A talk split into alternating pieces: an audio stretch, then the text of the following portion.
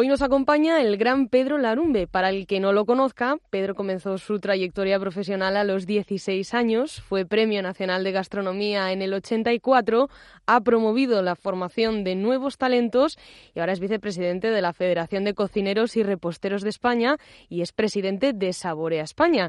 Tiene multitud de restaurantes por toda España. Muy buenos días, Pedro, y gracias por compartir este ratito con nosotros. Hola, muy buenos días, encantado. Bueno, pues resulta que Madrid y Barcelona están acogiendo ahora mismo dos exposiciones centradas en la obra del pintor impresionista Renoir y Pedro Larumbe, que también es un artista, pues ha decidido ofrecer un homenaje al pintor en su propio campo, en la cocina. Cuéntanos, Pedro, ¿en qué consiste este tributo a Renoir?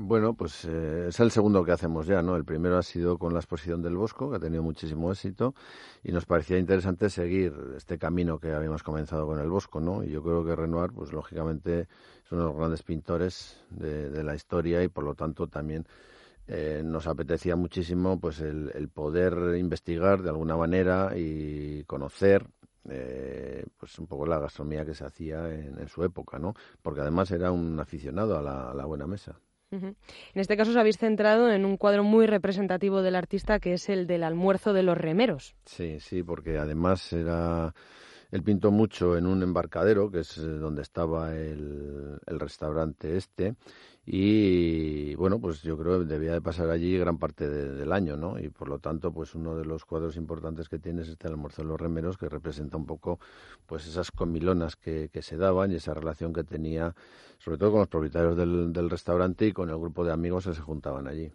¿Y en qué consiste esta representación de ese lienzo, pero en un plato o en un menú concretamente? Bueno, eh, pues en la época, que esto es 1850 hasta el 900, pues eh, al final es eh, la base de la cocina tradicional francesa, ¿no? De donde después han surgido muchísimos platos, pero la base y los productos que se utilizaban en ese, en ese momento han estado presentes en la cocina francesa durante este último siglo. Y entonces nosotros dentro de, de, este tipo de, productos, de platos, de formas de, cocinar, lo que hemos hecho ha sido adaptarlo de alguna manera al día en que vivimos, ¿no? Yo creo que también de alguna manera hay que ponerle un punto tuyo a cada uno de los, de los platos eh, y por lo tanto pues lo, hemos elegido una serie de productos representativos pero sí actualizándolos ¿no? y hemos hecho pues eh, son cuatro aperitivos después damos dos opciones de primero dos opciones de segundo y otros dos de, de postre y no podían faltar los quesos como lógicamente una comida estilo francés, si quieres, tienen que estar presentes los, eh, los quesos. Y lo único que ponemos ya nuestro, nuestro son los vinos, pues nos parecía un poco exagerado teniendo los vinos tan espléndidos que tenemos en España, el, utilizar vinos franceses. ¿no? Es un menú que se puede degustar en el 38 de la Arumbe, que está en el Paseo de la Castellana número 38 en Madrid, por un precio, la verdad es que fantástico, 55 euros masiva. Y bueno, eh, Pedro, eh, nos vas a contar alguna receta para intentarlo en casa. Ya sé que como ir a probarlo al 38 del Arumbe no va a ser, pero bueno, eh, podremos intentarlo en casa. Bueno, pero seguro que hay muchos oyentes que son aficionados a la cocina, ¿no? Y que hacen sus pinitos, hacen sus cosas. Y yo, hombre, quería dar alguna pincelada, ¿no? Yo creo que, por ejemplo, la bichisoas que está presente como aperitivo en este, en este menú, yo creo que tiene distintas alternativas, no la clásica que siempre conocemos de patata y puerro, ¿no? Eh, sino que a la vez podemos utilizar pues eh, o espinacas o, o brócoli y por lo tanto lo que estamos haciendo es la misma base de, crema, pero al final la representación en la mesa eh, es con distintos colores, ¿no? Y las guarniciones podemos utilizar pues desde setas en temporada, desde gambas, desde moluscos, es decir, lo que lo que queramos, ¿no? Y por lo tanto estamos dando un plato diferente en cada en cada ocasión. Y también creo que es interesante porque es representativo del menú porque todos conocemos los cuadros de Renoir que son de mucho colorido, eh, mucha flor, eh, así mucho vegetal y demás.